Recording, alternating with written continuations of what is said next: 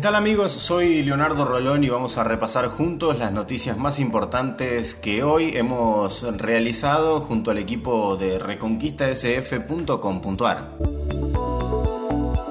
Hablamos con la precandidata a diputada nacional del Frente Amplio Progresista, Mónica Fein, quien espera llegar al Congreso de la Nación para poder debatir los temas que le importan a Santa Fe.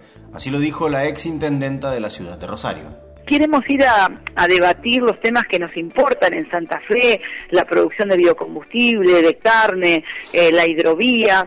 Queremos también ir a pedir las obras que nos faltan, porque se lleva mucho el gobierno nacional de un solo eh, impuesto que es la retención a las hojas y no vuelve en infraestructura ni en recursos para que bueno, nuestros productores, nuestros comerciantes puedan ir para adelante. Y también porque tenemos propuestas para la educación, porque le hemos llevado adelante en Santa Fe, con, con un gran trabajo de las eh, docentes, em, con un gran compromiso de los equipos, y creo que esa experiencia la tenemos que transmitir, y obviamente de salud, ustedes lo saben.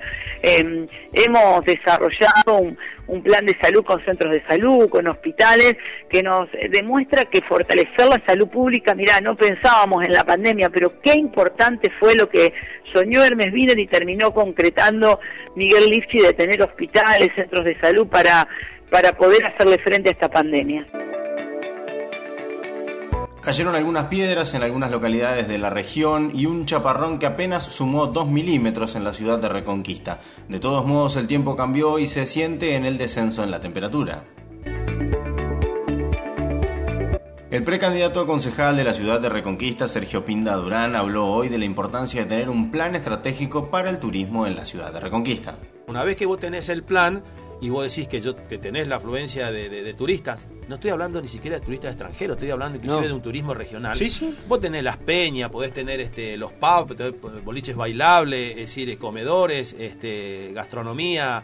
Entonces, todo eso forma parte de un, de un, de un este, ofrecimiento que tenemos que armarlo, tenemos que generarlo y sobre todo tenemos que cambiar la mentalidad. Nosotros no tenemos mentalidad receptiva, en Reconquista no tenemos la mentalidad receptiva.